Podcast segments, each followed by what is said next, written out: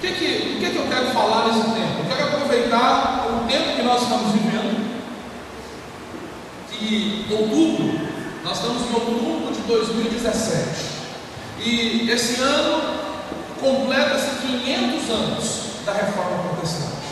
500 anos de que ah, no dia 31 de outubro de 1517, um padre católico, um monge católico, pregou sobre as portas de uma igreja 95 teses, fazendo com, com isso, com essa atitude, ou seja, dando start, dando início no movimento que nos alcança hoje.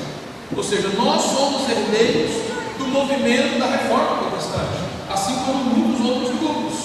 E eu acredito que seja importante que nós, nesse tempo, possamos olhar para a história, história, olhar para trás e perceber o momento que eles estavam vivendo, entender as dificuldades que eles estavam vivendo e as atitudes que eles tomaram, e perceber o seguinte: com a história, nós aprendemos e vamos perceber que a história se repete muitas vezes. Eu começo nessa noite uma ministração com o tema Bases para a Reforma, e entendendo que nos nossos dias, há uma necessidade de voltarmos, de olhar para aquilo que aconteceu há 500 anos atrás e perceber como que a, os cristãos, como os servos do Senhor se posicionaram e quais atitudes eles tomaram para que possamos contextualizar isso nos nossos dias. Quando nós falamos de Martinho Lutero, muitas pessoas não conhecem a história dele. Eu até queria ter trazido, baixei esse vídeo, não trouxe. Vídeo, uma animação muito legal, com aquele Playmobil. Eu, eu recebi ele pelo WhatsApp, acho que foi minha esposa que recebeu, não sei se ela mandou, se eu assisti no celular dela. E eu cheguei a baixar esse vídeo, um vídeo de 4 minutos, que conta de forma muito resumida quem foi Martinho Lutero. Martinho Lutero ele era um homem que nasceu numa, numa família muito boa, muito estruturada, e esse ele estudou, ou seja, foi alguém que se A, a origem de fé dele era católica, ou seja, uma pessoa muito devota. Um dia ele recebeu, ou seja, um livramento do Senhor. E diante desse livramento, ele entendeu que aquilo era um chamado de Deus para a sua vida. E aí, ou seja, por causa daquilo, ele abandonou sua carreira no direito, deixou aqueles planos que ele estava seguindo para se dedicar servir o Senhor. E ele se torna um monge é, agostiniano.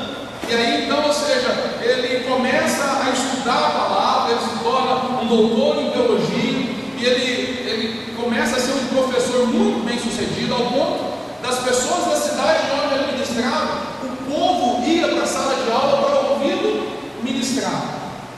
Até que um dia, ministrando uma das aulas, ele chegou no texto de Romanos, coloca para nós, Romanos capítulo 1, versos 16 e 17. E esse texto, naquele dia, houve uma mudança na vida dele. Ele sentiu de fato, ou seja, o que ele coloca como um, renovo, um avivamento. Quando ele leu esse texto, ministrando uma aula, ele leu, porque não me envergonhe do Evangelho, porque é o poder de Deus para a salvação de todo aquele que crê, primeiro do judeu e depois do grego, verso 17. Porque o Evangelho é a re... o Evangelho é revelado, porque no Evangelho é revelada a justiça de Deus, uma justiça que do princípio ao fim é pela fé, como está escrito: o justo viverá pela fé. Querido, essa palavra ecoou dentro dele e foi como uma dinamite dentro de tudo aquilo que ele. Porque ao observar o que estava acontecendo com a igreja naquele momento, ele percebeu que os costumes e o que estava sendo ensinado pela igreja de nada tinha a ver com a verdade do Evangelho. Ele percebeu que, na verdade, ou seja, a igreja havia distorcido algumas doutrinas para se beneficiar. E havia um comércio dentro da igreja de indulgências e que faziam com que as pessoas fizessem o quê? Que as pessoas tentassem comprar o favor de Deus. Existia um, um ditado que dizia o seguinte: que as pessoas traziam a oferta e quando eles depositavam a oferta no gasofilácio, eles estavam ofertando por outras pessoas que haviam morrido e que, segundo a crença daquele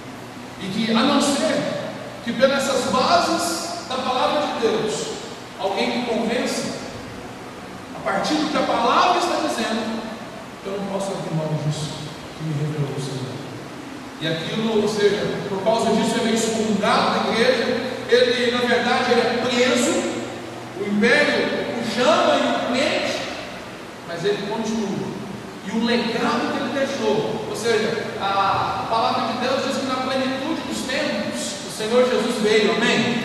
No momento mais adequado, Martinho Lutero também surgiu num tempo adequado.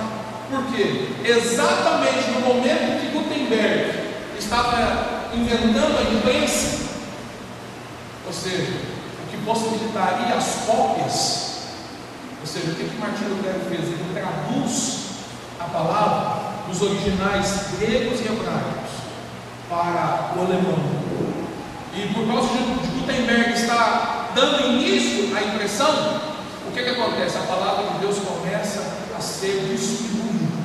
E as pessoas agora começam a ter acesso ao palavra. Isso gerou um problema muito grande. E aí o que acontece? A intenção de, de Lutero não era dividir a igreja católica. A intenção de Lutero, como movimento, como nome do movimento diz, era reformar. Contudo, diante da repulsa por parte da cúpula da igreja, ele acabou sendo é, excomungado. Mas o que, que fica para nós começarmos a pensar nisso? De tudo que Lutero ensinou, de tudo que ele escreveu, os credos, ou seja, aquilo que ele cria, os credos teológicos básicos de Lutero, é o que nós vamos abordar nesses dias. Ou seja, não só dele, Lutero é a figura mais que apareceu mais, que houve, teve mais destaque, mas tantos outros homens também se juntaram e foram relevantes, Calvino, Zwingli e tantos outros. Mas nós vamos nos fixar nessa figura central de Lutero. Por quê? Porque nós podemos sistematizar tudo o que ele disse em cinco frases. Em cinco frases, que elas ficaram famosas como as solas, as cinco solas. Solas é uma palavra do latim que quer dizer somente. E quais são essas cinco frases? Quais são as cinco solas nós estaremos estudando, estaremos refletindo sobre elas? A primeira delas, que vamos abordar hoje, sola escritura, que diz somente as escrituras. A segunda, sola gratia, somente a graça. Sola fide, somente a fé. Solos Cristos, somente Cristo. E só deu glória. Somente a Deus.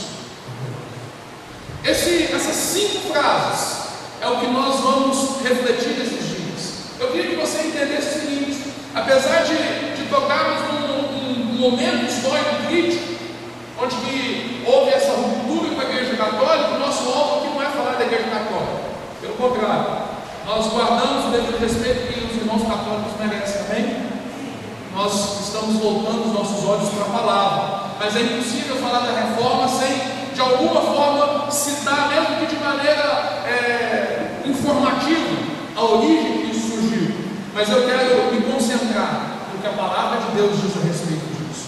Apesar dessa expressão das, da sola escritura, que é o que nós vamos começar, por quê? Porque esse é o termo base, esse é o termo fundamental da reforma, ou seja, somente as escrituras. Todos os outros fundamentos da reforma, eles estão baseados ou seja, nós vamos começar exatamente por ele. E por isso eu quero te convidar a, a trazer a sua atenção, ou seja, a, nós vamos fazer uma contextualização aqui. Por quê? Porque se em 1517 Lutero se levantou com uma voz profética para mudar a realidade, e olha que o movimento dele nos alcançou hoje. O movimento dele é responsável pelo maior crescimento do cristianismo já visto. Atenção. Por causa que ele se levantou e ele declarou aquilo que ele cria, inúmeras pessoas saíram, deixaram a sombra da religiosidade e abraçaram uma fé viva. E aí, quando eu olho para isso, eu percebo os nossos dias, nós percebemos o seguinte: olha, mais do que nunca se faz necessário voltar os nossos olhos para a Escritura e comparar a Escritura com o que nós estamos vivendo. Mais do que isso, comparar as escrituras sagradas com aquilo que nós temos vivido. Entendemos o seguinte: olha, qual que é o valor das escrituras?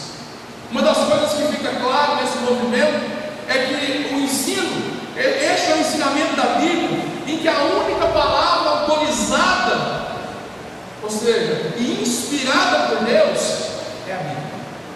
E ela deve basear todas as coisas. A tradição ou a liderança eclesiástica, por mais que sejam importantes e necessárias, elas estão submetidas à palavra de Deus. Talvez esse seja o maior, o maior marco diferencial entre nós os católicos. Por quê? Porque os católicos valorizam a tradição, nós valorizamos a palavra. E aí, ou seja, mas não desvalorizamos a tradição. Ou seja, nós só entendemos que a palavra está no nível acima da tradição. Amém? Muito bem. Pastor, mas por que nós fazemos isso? A palavra explica. Coloca o Atos capítulo 10, 17, verso 10. Nós, na verdade, Lutero, o movimento dos reformados e nós, precisamos nos espelhar na palavra. E olha o que a palavra de Deus diz a respeito dos bereanos. Os bereanos é para nós um exemplo, porque diz o seguinte, Atos 17, 10. Isso mesmo. Logo que aconteceu, os irmãos enviaram Paulo e Silas a Bereia. Chegando ali, eles foram à sinagoga judaica. Verso 11. Os bereanos, olha o que, que Lucas escreve a respeito dos, dos bereanos. Os bereanos eram mais nobres do que os de Tessalônica, os tessalonicenses, pois receberam a mensagem com grande interesse, examinando todos os dias as Escrituras para ver se tudo era ou seja, o que os bereanos fizeram? Receberam Paulo e Silas. E Paulo e Silas pregaram o evangelho para eles. E o que, que eles fizeram? Pegaram a palavra de Deus na época do Antigo Testamento e se é dessa forma mesmo. Esse Jesus é dessa forma mesmo, que disseram? E eles começam, ou seja, a estudar a partir das profecias de Isaías e de todo o Antigo Testamento e perceber o seguinte: não, é isso mesmo que a palavra de Deus diz a respeito do que seria Messias. Ou seja, eles não simplesmente ouviram e receberam tudo, mas eles receberam com interesse, com disposição, mas conferindo na palavra se era aquilo mesmo. Querido, nós vivemos um tempo em que nós precisamos voltar para as Escrituras. Por que, que nós precisamos voltar uma tendência a um distanciamento muito grande. Querido, nós nunca tivemos tanta informação sobre a palavra de Deus, nós nunca tivemos tanto acesso. Mas olha, presta atenção: quantidade não quer dizer qualidade, porque hoje se vê tudo. Eu estava pesquisando na internet hoje, de repente, apareceu um vídeo lá, um sonho, de um rapaz de Divinópolis, amigo meu, e aí o que acontece? Esse rapaz pirou na cabeça. Ele estava falando sobre que ele tinha sonhado e Deus estava revelando para ele Apocalipse capítulo 23. Eu falei assim: é o fim dos tempos. É o fim dos tempos. Apocalipse 23. Eu falei assim: gente, como que pode? Esse rapaz era cliente, de Deus, ele foi para o seminário um ano antes de mim. Quando eu cheguei lá, ele não estava mais. Mas presta atenção, que absurdo. E aí o que, que acontece? Eu olho para isso e falo assim: aonde que as pessoas estão inventando tanta coisa? E aí, ou seja, o que, que, nos, o que, que nos faz pensar? Voltar à palavra de Deus. Mas olhando no, no, de forma geral, quando você olha para isso que aconteceu nos últimos dias, o que está acontecendo na sociedade, ideologia de gênero e tantas outras mazelas que nós estamos vendo aí, sabe o que acontece? Nós precisamos voltar para a palavra e dizer assim, o que a palavra de Deus volta diz sobre isso. Com relação à ideologia de gênero, a palavra de Deus diz que o homem fez, que Deus criou o homem, macho e fêmea. Acabou. É isso. Agora sim, precisamos compreender os desafios que existem no nosso tempo? Precisamos. E vamos ter que dialogar muito precisamos entender o seguinte, preste atenção. Preste atenção. A palavra de Deus é a chave. A palavra de Deus é a chave. E eu não posso tirar os meus olhos da palavra. Por quê? Porque a palavra de Deus ela é mais atual do que o jornal de hoje. A palavra de Deus ela é atual para os nossos dias. Ou seja, ela tem respostas a meu respeito, a seu respeito, a respeito disso tudo. Alguém me perguntou assim, pastor, vamos explicar o que nós estamos vivendo aí nesse mundo. Eu falei assim, simples. João vai escrever dizendo o seguinte: que nós somos de Deus, mas o mundo inteiro está sob o governo de Satanás. Está vendo essas mazelas? O governo de Satanás. É por causa disso. A maldade, o homem se distanciou de Deus. E o resultado foi esse. Agora, qual é o problema? O problema é que nós precisamos voltar e pensar que nós, como igreja, é porque se faz necessário uma reforma daquilo que nós cremos, pensamos, fazemos. Porque, olha, dizer que a palavra de Deus é a verdade, nós, nós ouvimos isso na, na igreja o tempo todo. Só que muitas vezes isso acontece o quê? Eu digo isso, eu falo isso, mas eu não pratico isso. E aí não resolve. Tiago, capítulo 1, verso 22, olha o que diz o texto.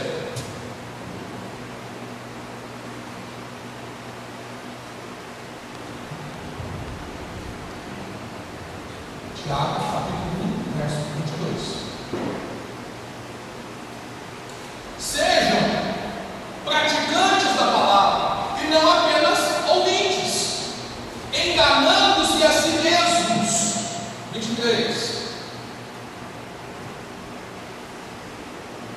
Aquele que ouve a palavra, mas não a põe em prática, é semelhante a um homem que olha a sua face no espelho e depois olha para si mesmo, sai e logo esquece a sua aparência. 25. Mas o homem que observa atentamente a lei perfeita, que traz liberdade e persevera, que traz a liberdade e persevera na prática dessa lei, não esquecendo o que ouviu, mas praticando, será feliz naquilo que fizer. Ou seja, ouvir a palavra, mas colocar a palavra em prática. Ouvir a palavra, mas trazer a palavra para a sua vida. Ou seja, por que, que existem tantos crentes frustrados, derrotados? Porque não conseguem crer na palavra de Deus. Não, pastor, eu creio, eu não consigo fazer, mas eu creio. Aquilo você só pode dizer que crê naquilo que você faz. Você só pode dizer que crê naquilo que você faz. Porque, ou seja, naquilo que você crê, você deposita a sua vida. Naquilo que você crê, você fala. Aquilo que você crê, ou seja, isso sai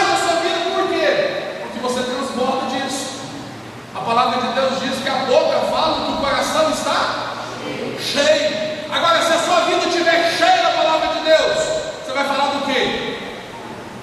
Da palavra de Deus. E aí eu pergunto assim: o que seus lábios têm se ocupado nesse tempo? Ah, quantas preocupações. Por que andais ansiosos? A palavra de Deus nos diz que Deus alimenta os seus. Olha, quem é que dá alimento aos pássaros e tudo mais? Não é o que está lá em Mateus 6,33? Buscai, pois, em primeiro lugar o reino de Deus e a sua justiça e todas as outras coisas vos serão acrescentadas. Mas olha, eu olho para essa palavra, mas eu nos pergunto: será que nós olhamos e de fato colocamos isso como prática da nossa vida? Ou é só mais um texto decoro, que eu ouço o pastor falar, e que quando eu olho eu me sinto acusado, e eu fico na mesma? Querido, reforma, a reforma ela nunca tão necessária. Talvez nesses dias o que a palavra de Deus vai dizer, não é para você sair reformando, ou seja, porque às vezes nós olhamos, nós queremos mudar o Brasil, pensando que a gente vai mudar o Brasil colocando tão somente um presidente honesto, que nós vamos mudar o Brasil tão somente elegendo políticos corretos. Tudo isso faz parte, mas presta atenção, a mudança começa em mim, a mudança começa em você, ou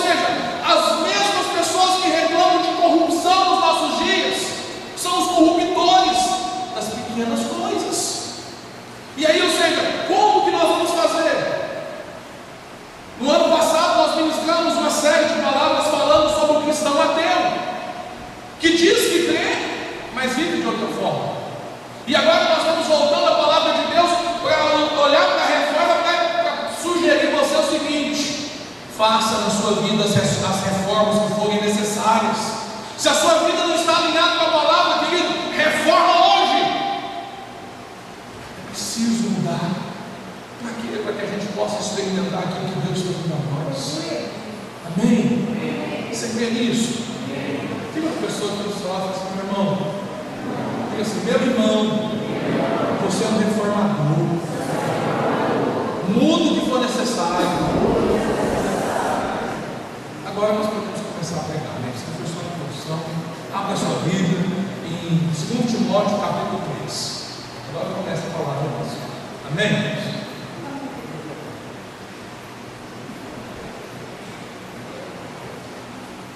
Segundo Timóteo, capítulo 3, versos 14 e 17.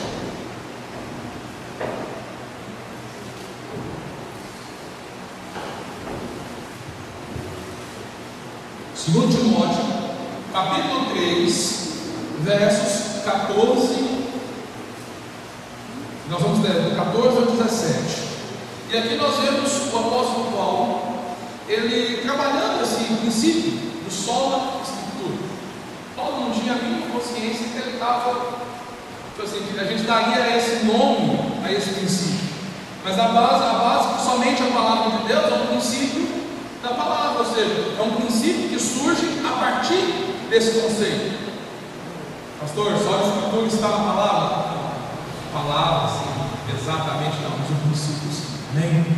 Diz assim a palavra de Deus, verso 14: Quanto a você, porém, permaneça nas coisas que aprendeu e das quais tem convicção, pois você sabe de quem aprendeu porque desde criança você conhece as sagradas letras. Desde quando? Desde quando? Criança. Paulo está falando para Timóteo. E Timóteo ele herdou a fé que primeiro habitou em Lloyd e Eunice. Lloyd sua mãe e Eunice. Lloyd sua avó e Eunice sua mãe.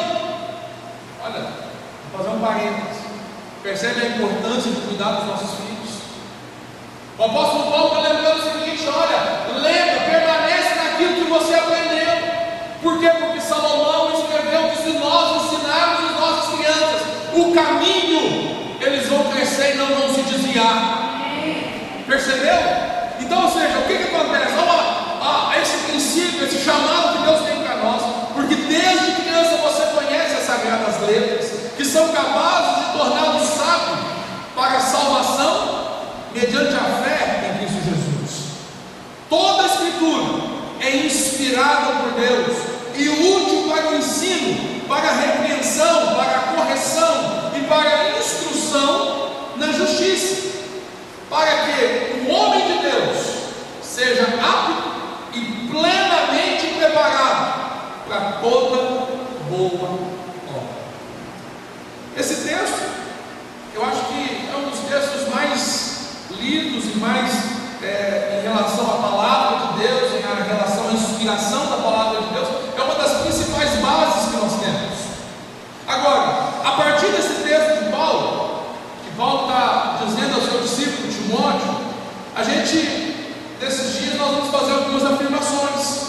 E a primeira delas é que a palavra de Deus, por que, que ela tem toda essa autoridade? Por que, que ela é capaz de realizar isso tudo? Por que, que ela é capaz de mudar a vida das pessoas? Primeiro, porque a Escritura, ela é inspirada por Deus. Paulo está dizendo que a Bíblia é a palavra de Deus e ela é inspirada por Deus. Agora, talvez a pergunta que a gente precisa fazer, e isso é novidade para você. Mas nós vivemos uma geração que tem, tem tanta falta de reflexão que ouve, ouve, ouve, mas não questiona, não pergunta por quê, não quer saber, ou seja, não se aprofunda. Porque talvez você já tenha ouvido essa expressão inúmeras vezes e nunca tenha se perguntado, mas por quê? Por que, que ela é inspirada por Deus? Por que, que nós podemos afirmar que de fato a Bíblia não é um livro como qualquer outro? Por causa do que nós percebemos na palavra de Deus. A palavra de Deus é o livro que mais vendeu em toda a história. A palavra de Deus ela foi escrita no intervalo de dois mil anos, por aproximadamente 40 escritores diferentes, que viveram momentos da história diferentes, e apesar disso, ela mantém uma coerência absurda. Quando se refere à questão das profecias a respeito do Senhor Jesus, as profecias do Senhor Jesus, relações diretas e indiretas ao Cristo, se cumpriram todas. Ou seja, quando você analisa o texto, você percebe que esse texto só pode ser resultado de um tratado divino.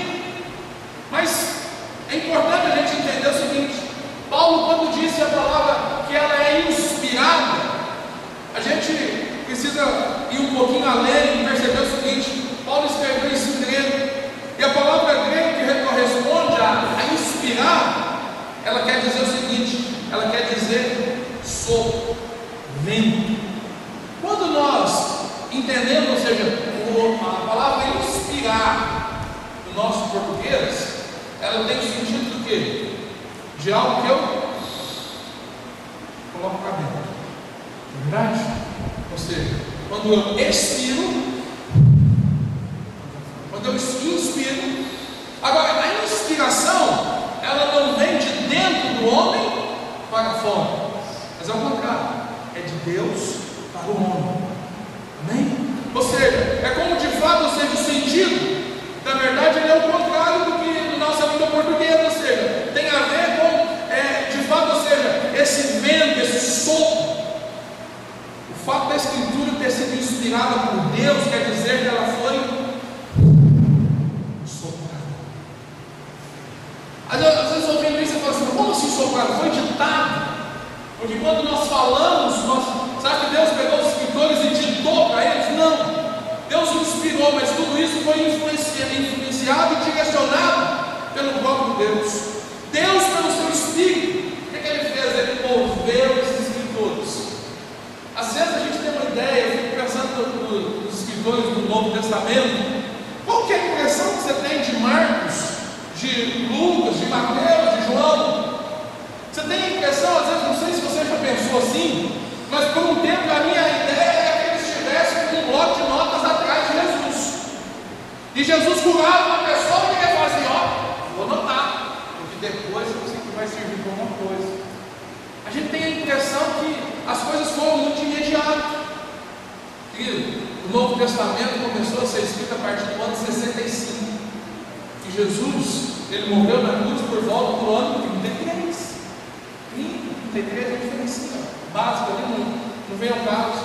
Ou seja, eles escreveram a partir daquilo que eles lembraram, daquilo que o Espírito Santo trouxe à memória deles, para que eles pudessem registrar. Com qual propósito. Para eles, para que alcançassem mais pessoas no seu tempo. Mas para Deus, para que essas verdades pudessem alcançar ele você hoje.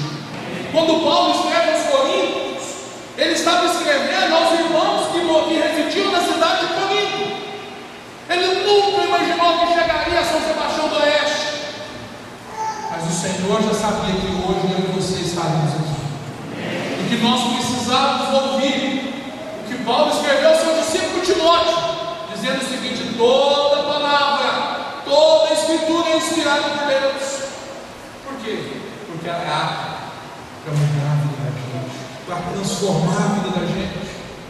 Querido, muitas vezes nós somos muito místicos e queremos as transformações de maneira como se fosse um passe de mágica. Querido, Deus não trabalha assim, Deus trabalha com processos. Deus é um Deus organizado. Deus ele preparou todas as coisas desde a eternidade para que eu e você tivéssemos a oportunidade de servirmos a Ele com intensidade, com qualidade. Da eternidade, Deus sonhou comigo e com você, é o que diz a palavra. Ele escreveu, ele inspirou esses nomes para que eu e você pudéssemos viver de acordo com a vontade e a verdade dele. Amém? Diga amém. amém. Segundo Pedro, capítulo 1, verso 20 e 21, nos mostra, nos dá a clareza de como que essa palavra ela é inspirada. O que que Pedro escreveu? Antes de mais nada, saiba que nenhuma profecia da Escritura provém de interpretação pessoal, pois jamais a profecia teve origem na vontade humana, mas homens, falando da parte de Deus, impelidos pelo Espírito Santo. Impelidos, movidos, direcionados pelo Espírito Santo, deixaram essa palavra para nós. Paulo, ele não diz simplesmente que ela é a palavra de Deus, que ela é inspirada, mas que toda ela é inspirada. Logo, não existe parte da palavra de Deus que não seja inspirada. Toda a palavra é inspirada, toda a palavra. Toda a palavra tem proveito para nós. É lógico que precisamos ler a palavra de Deus com a lente da qual nós fazemos parte. Nós precisamos ler a palavra com a lente da nova aliança. Não é possível ler o Antigo Testamento como os nossos irmãos liam lá atrás. Por quê? Porque nós vivemos um tempo diferente. Eles viviam um tempo, eles não estavam na dispensação da graça, eles não estavam na dispensação do Espírito. O Senhor Jesus ainda não havia dito: Tetelestai, está tudo consumado. A obra não estava concluída. Nós vivemos hoje parte da, da nova aliança, e a partir da nova aliança, nós entendemos que toda a Escritura ela é proveitosa, é de confiança. Amém? O que, que nós precisamos compreender? Um, um exemplo para a gente compreender, ou nós precisamos olhar os irmãos de Berea e entender o são um exemplo. Mas eu quero dar outro exemplo para você do que o apóstolo Pedro disse a respeito do apóstolo Paulo. Para você perceber o quanto que esse texto é único, tanto que ele é coerente, segundo Pedro capítulo 3, a partir dos versos 15 e 16, diz o seguinte: olha um, um exemplo do que é, ou seja, do que Pedro escreve a respeito das cartas de Paulo. Ele diz o seguinte: tenham em mente que a paciência de nosso Senhor significa salvação, como também o nosso amado irmão Paulo escreveu a vocês a sabedoria, de, a sabedoria que Deus lhe deu. Ele escreve da mesma forma em todas as suas cartas, falando nela, nelas destes assuntos. Certas cartas contêm algumas coisas difíceis de entender, as quais ignorantes e instáveis torcem, como também o fazem com as demais escrituras, para a própria destruição deles. Sabe o que Pedro está dizendo? Que as palavras de Paulo eram inspiradas por Deus. É um testemunho, próprio, um testemunho a respeito do próprio Paulo, do próprio Pedro, a respeito do que Paulo estava escrevendo.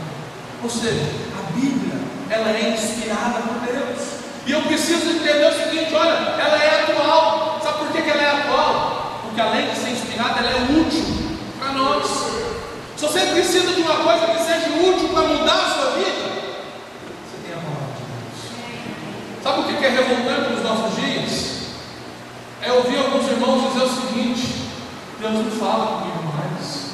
Deus está em silêncio. Deus só está em silêncio para quem não lê a Bíblia. Para quem não lê a Bíblia, não tem jeito. Porque, olha, Deus, toda vez que você abre a palavra, Ele fala. Pai, pastor, eu não dou conta, eu não entendo. Aquele que necessita de sabedoria, peça a Deus, que dá de boa vontade a todos que desejam. Ou seja, quando você, antes de você receber Jesus como seu Salvador, o que, que acontecia? Você não entendia nada da palavra. Você lia, lia, lia, não entendia nada. Certo ou errado? Você recebeu Jesus, o Espírito Santo veio habitar dentro de você, amém? O Espírito do Senhor foi amalgamado ao seu. E aí sabe o que acontece? Você começa a compreender o que você não compreendia antes. Mas querido, presta atenção. A palavra é alimento. Você precisa se alimentar dela todo dia. A gente não deve é, olhar para a palavra de Deus meramente como uma palavra. Ela não é uma ferramenta tão somente. Ela é alimento para todos nós, amém? amém? Ela não deve ser objetivo, ela não deve ser tema apenas dos nossos estudos. Ela não deve ser tema apenas das nossas pregações. Ela não deve ser tema, é tema apenas da gente conhecer e matar as nossas curiosidades.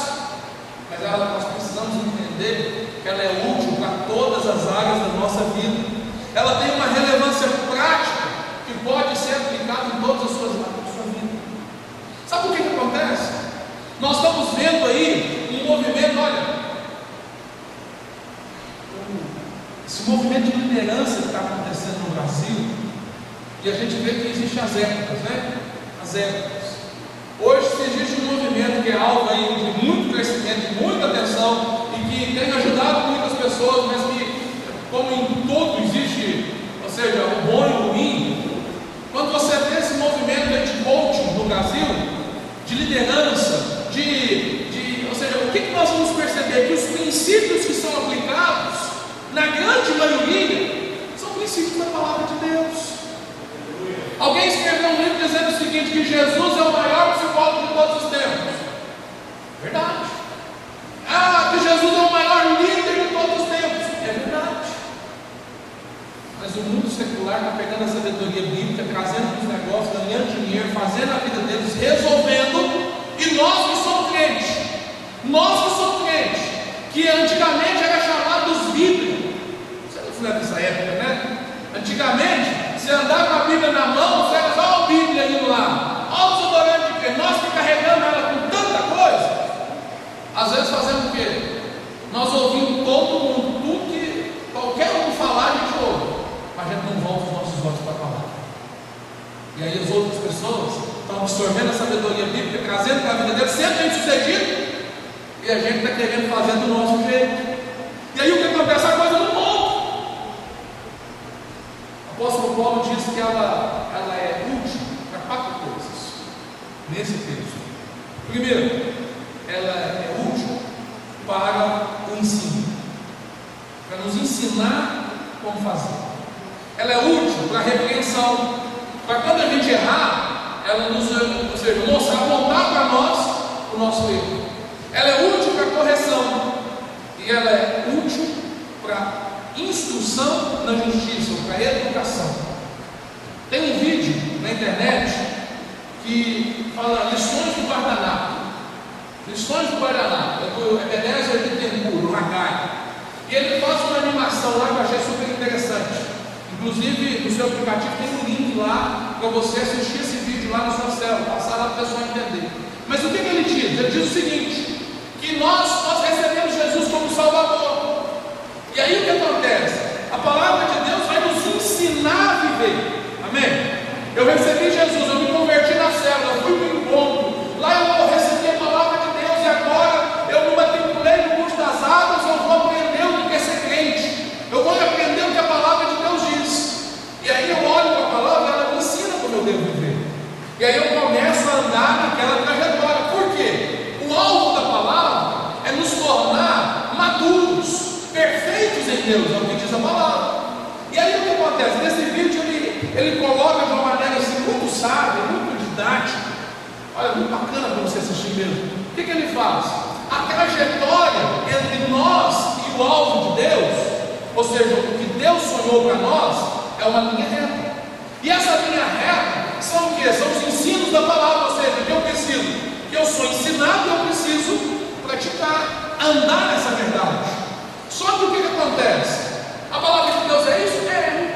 Só que Deus já previu que eu e você iríamos errar, falhar. E sabe o que ele fez? Quando você erra, é a mesma coisa que você, ou seja, pecado, uma das traduções é errar o alvo.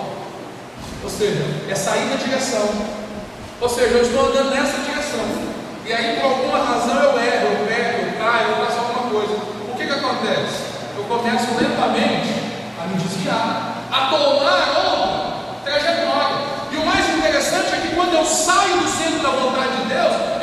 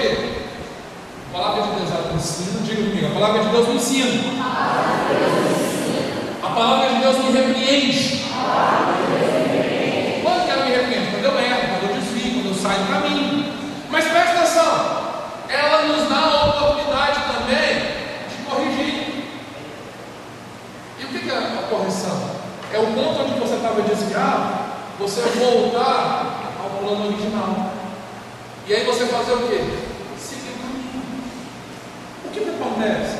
Existem pessoas que estão vivendo o quê? Estão no caminho de Deus, se desviam, chega aqui, recebe a repreensão, corrige, mas continua caindo nos mesmos erros. Por quê? Porque não entendeu o quarto propósito, ou seja, a palavra de Deus ela me ensina, ela me repreende, ela me corrige, aponta o caminho para eu voltar, mas ela também me dá instrução na justiça, ela me educa. Sabe para quê? Para que eu possa superar esses erros e avançar no centro da vontade de Deus. A palavra de Deus, portanto, ela nos ensina o caminho de Deus e nos repreende quando nós desviamos, nos corrige, nos mostra a como voltar para Ele e nos instrui como permanecer. Sabe o que acontece, irmãos? O grande sofrimento que existe nos nossos dias é perceber que, às vezes, nós conhecemos, nós sabemos, nós fazemos muitas coisas, mas às vezes a nossa prática está muito distante daquilo que nós dizemos ter. O pastor Rick Warren vai dizer que, olha, que nós só podemos afirmar que nós temos aquilo que nós praticamos. E querido, isso é uma verdade. Porque nós falamos que nós cremos que Deus ele é a nossa provisão, mas eu estou tentando resolver meus problemas do meu jeito. faço isso, é a mesma coisa de eu acreditar se Deus dizer o seguinte: eu não creio que Deus pode resolver meus problemas. Eu estou tentando fazer do meu jeito. Eu estou tentando ajudar a Deus. E aí o que acontece? É nessa hora que nós deixamos de experimentar o que Deus tem para nós. Por que, que Deus faz isso? Para quê? Qual é o objetivo? Deus quer fazer de você uma pessoa apta. Deus quer que você desfrute do favor dele. Deus quer que você experimente o favor de Deus. Que você seja plenamente preparado para toda boa obra. Sabe o que, que acontece? Preste atenção. O lugar que você foi colocado, o bairro que você mora, a cidade que você mora, o lugar que você estuda, Deus te colocou ali com propósito. Para ali você ser luz. Para que através, através do seu testemunho as pessoas possam se voltar para Deus. A ideia, a a palavra apto quer dizer o quê? Perfeito, completo. Diz respeito ao homem de Deus. Ou seja, a Escritura, quando, ela, nos ensina, nos repreende, nos corrige, nos instrui, ela nos faz uma pessoa completa no nosso caráter. O nosso caráter precisa ser formado a partir da palavra de Deus. Tem um filme então, tem dois filmes que eu quero indicar para você ver. Um você precisa assistir esse mês, que se chama Lutero. Você precisa assistir aquele filme. Se você já assistiu, assista de novo. Porque vai mostrar essas bases o que ele foi capaz de fazer por amor à palavra, por uma firme resolução. Esse filme é excelente. Mas existe um outro filme que é baseado num livro que foi um sucesso, um best-seller, que eu acho interessante. Hoje, ministrando aos irmãos aqui no Monte Batismo, no das Águas, eu falei sobre esse filme. E esse filme é em seus passos o que faria Jesus. Se você pegasse todas as decisões que você tem que tomar no seu dia, se você questionasse se Jesus faria o que você está fazendo, dificilmente você entraria nas filhas que você anda. Dificilmente você erraria nos pontos que você tem errado. Mas o que, que nós fazemos? Nós desconsideramos isso. Nós deixamos as coisas para trás e achamos, ah, tá bom, do jeito que está, está bom. Do jeito que está bom. Mas não é isso que Deus planejou para você. Deus planejou para você que você fosse um homem e uma mulher plenos em Deus, aptos para toda boa obra. Sabe o que quer dizer isso? Olha, o mundo precisa de pessoas generosas. Olha, o mundo precisa. Nós falamos hoje de professores. Querido, nós precisamos de professores nas nossas escolas. Mas quer saber? Ninguém quer ser que, tirando o político que diz que o professor ganha 15 mil reais, que hoje ele não é professor, ele é só deputado, que o professor ganha 15 mil reais, tirando essa pessoa, todo mundo sabe que não compensa, pelo dinheiro não compensa ser professor. E aí as nossas decisões em relação às nossas profissões é o que? É o que dá mais dinheiro. É o que dá mais dinheiro, é o que dá mais resultado. E aí no final nós vamos ter uma sociedade está voltado para o quê? Para o seu próprio bem. E aí, ou seja, todo mundo querendo bem próprio, o que, que acontece? Caos. Caos. Por quê? Porque ninguém está se importando muito de fato é importante. Eu e você, como cristãos, nós precisamos entender que Deus nos chamou para ser luz. Você é luz, você foi chamado para brilhar. Você foi chamada, ah, pastor, os meus problemas, preste atenção. A palavra de Deus ela é, ela é para tornar você alguém apto. Por quê? Porque a palavra de Deus é capaz de mudar a vida do ser humano. A palavra de Deus é capaz de mudar a sua vida. O texto que nós lemos lá texto base lá de, de Timóteo vai dizer o seguinte: porque desde criança segundo Timóteo 3,14. Porque desde criança você conhece as sagradas letras, que são capazes de torná-lo sábio para a salvação, mediante a fé em Cristo Jesus. A Escritura é capaz de nos tornar sábios para a salvação, ou seja, ela tem o poder de nos salvar. Eu sei que toda vez que eu falo de salvação, você pensa só na salvação do inferno. Só que a palavra de Deus ele diz que Ele é o nosso Salvador, amém? Ele é o nosso Salvador em todas as áreas ele é o salvador do seu casamento, Ele é o salvador da sua família, Ele é o salvador da sua crise financeira, Ele é o salvador da sua empresa, é o salvador do seu emprego. é o Salvador da sua saúde, Ele é o Salvador, Ele é a solução. Ou seja, eu preciso me apegar na palavra, eu preciso crer que a palavra de Deus é capaz. Eu recebi uma pergunta essa semana no WhatsApp e respondi, estava de noite, talvez até maneira muito simplista, mas depois eu fui pensar na, naquela pergunta, né? Uma pessoa me perguntou o seguinte, pastor, como que os dons de cura se manifestam? E aí, no primeiro momento, eu achei a pergunta assim muito, muito ampla, né? Eu falei assim, nossa, dá para escrever um tratado aqui de 50 páginas para falar de como que se manifesta. Mas não é isso que a gente quer quando a gente faz uma pergunta do WhatsApp, né? A gente quer uma resposta objetiva. E aí eu listei algumas formas. Ah, as pessoas são curadas por oração por imposição de mãos, pela própria oração, e uma das, das alternativas que eu coloquei foi pela confissão palavra. Quando eu creio na palavra, eu confesso a palavra, aquilo tem o poder de mudar o céu. Quê? Porque é a palavra de Deus. Porque é a palavra de Deus. E aí, ou seja, eu refletindo sobre isso, hoje à tarde eu assisti uma palavra, e aí essa palavra falava sobre a mulher já, já peguei isso aqui, que ela estava atrás de Jesus para que a filha dela fosse curada. Lembra da história? Ela era terrivelmente endemoniada, ela ser curada, precisava ser mulher. E aí Jesus virou para ela e falou assim: Não, não vou. Você, assim, eu não posso dar o pão que são dos filhos. Ou seja, o que ela estava querendo era a solução. Jesus falou assim: Eu não posso chegar ao pão dos filhos e entregar para os cães. Jesus foi muito bravo, era muito firme, né? E aí ela falou assim: Não, Senhor, não quero, não quero só as verdades. E aí Jesus disse para ela o seguinte: Olha, grande é a sua fé. Grande a sua fé. E aí o que acontece? O que, que era? Ela pediu ao Senhor para que fosse curada, o Senhor falou para ela de pão. Certo? E aí ela, o Senhor falou, ela insistiu com o Senhor que se não pudesse dar o pão, então, ela queria as migalhas. E as migalhas do quê? Pão. E aí, o Senhor vai trazer a ilustração dizendo o seguinte: olha, eu sou o pão da vida. Ele vai nos ensinar que quando nós, ou seja, pelas suas pisaduras, nós somos curados. Que há muitas pessoas que, olha, participam do pão e do vinho não são curadas? Porque não discernem o corpo do Senhor. Ela estava procurando cura e o Senhor falou para ela de pão. Na verdade, o Senhor falou dele mesmo. Ela creu que ele poderia resolver. Ela creu com outras evidências, ela creu. E porque ela creu, o que, aconteceu? A menina foi curada. Percebe? Ou seja, a palavra de Deus ela é capaz de mudar a história.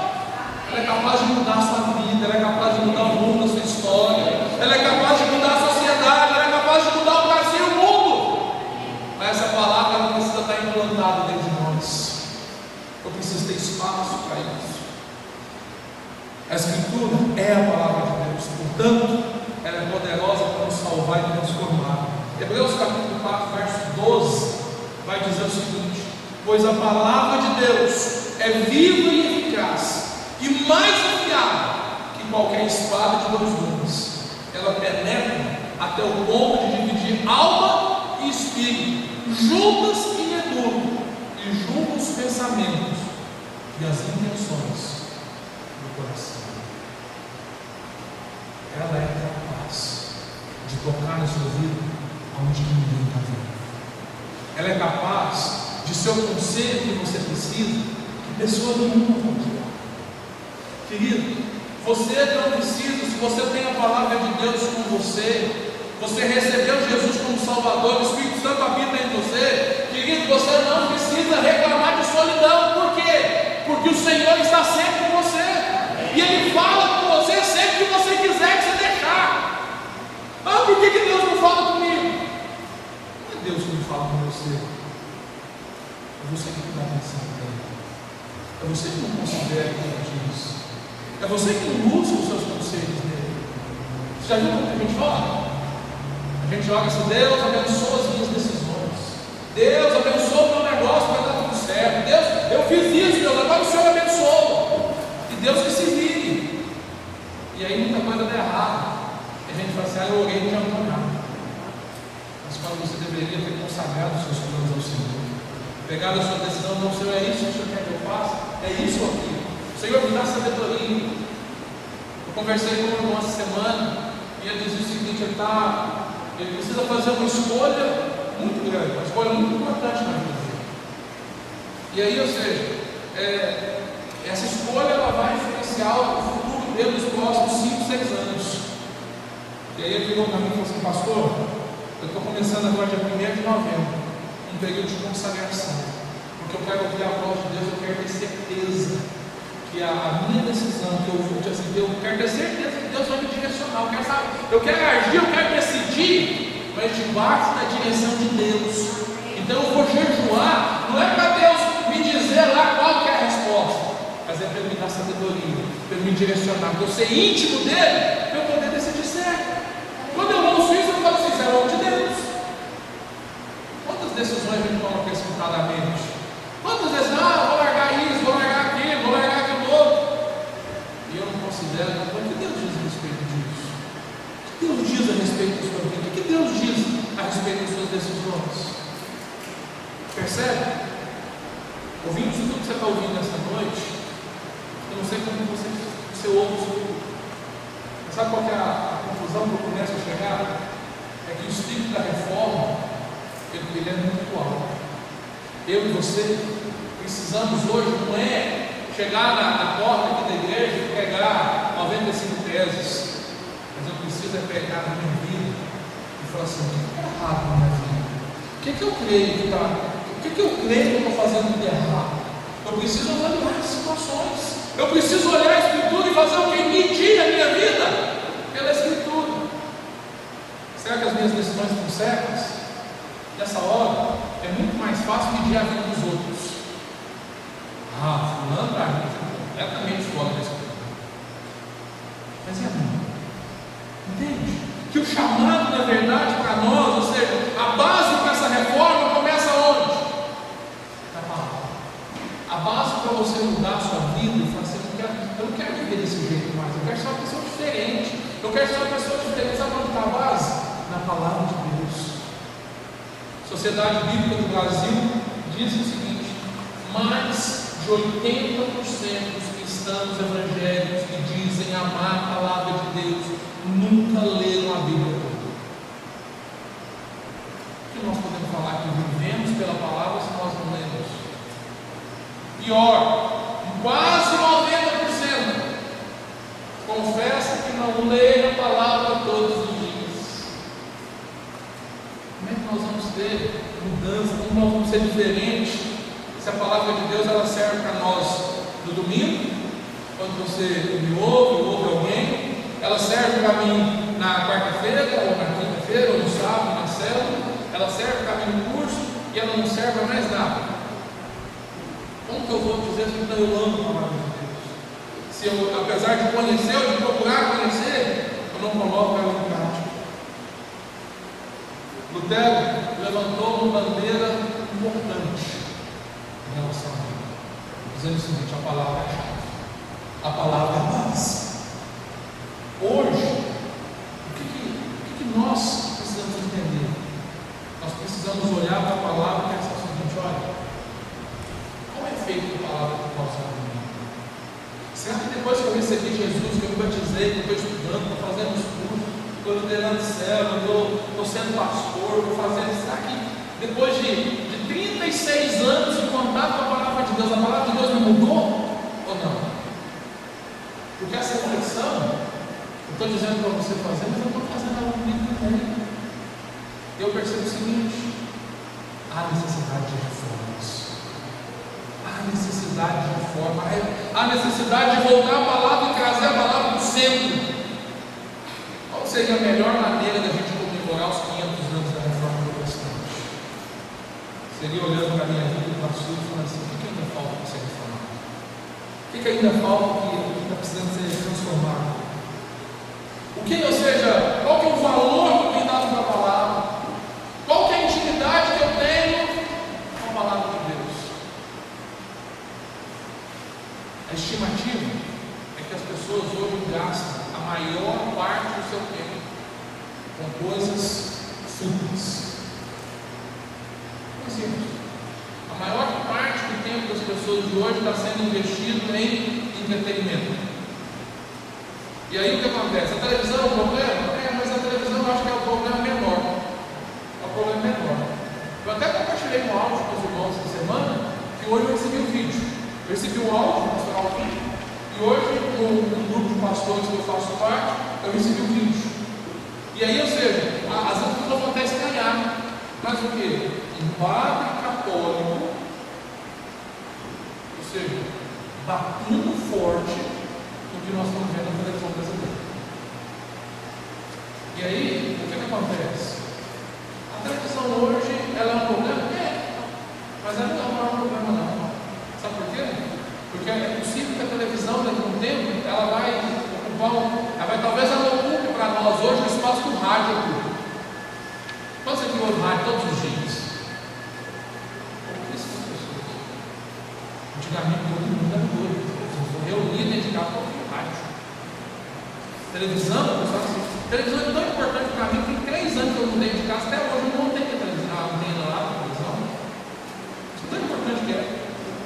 Mas presta atenção, existe um outro veículo que tomou a, a, a mente das pessoas, o tempo das pessoas, que é a internet. E as pessoas gastam mais tempo na internet do que em tantas coisas. Pastor, a internet é ruim, a internet é boa. Desde que você use ela da maneira correta. Desde que você use ela, se você for usar ela do, do ponto de vista abençoador, você vai ser muito abençoado. Mas se você quiser desbandar tudo que é errado também, é uma porta aberta. Mas sabe que,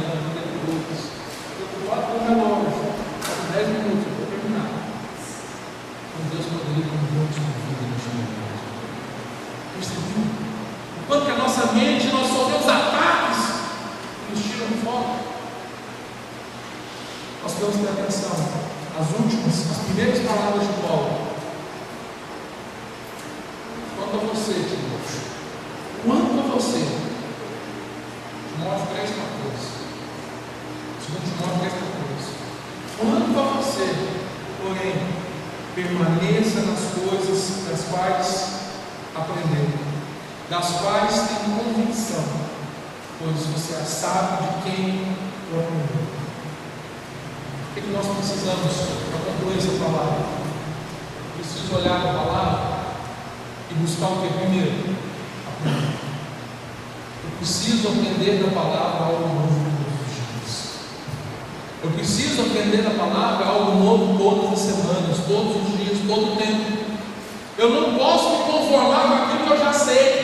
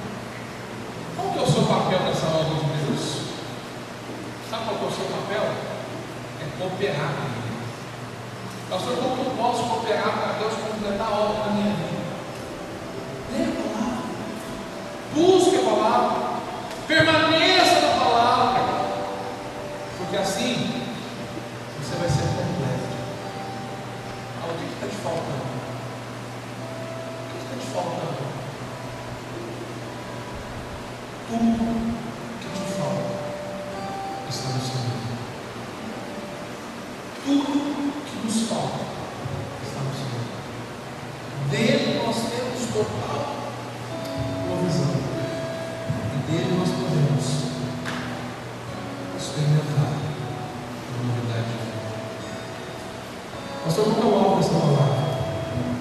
O alvo dessa palavra é colocar no seu coração uma santa, um santo descontentamento.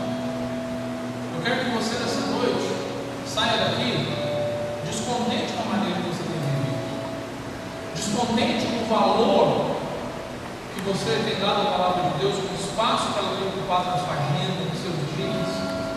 Você precisa, olha, você precisa sair do corpo contente com isso e decidiu a mudar essa história. Eu quero fazer um desafio para você. Alguns desafios. Assista Lutero, o filme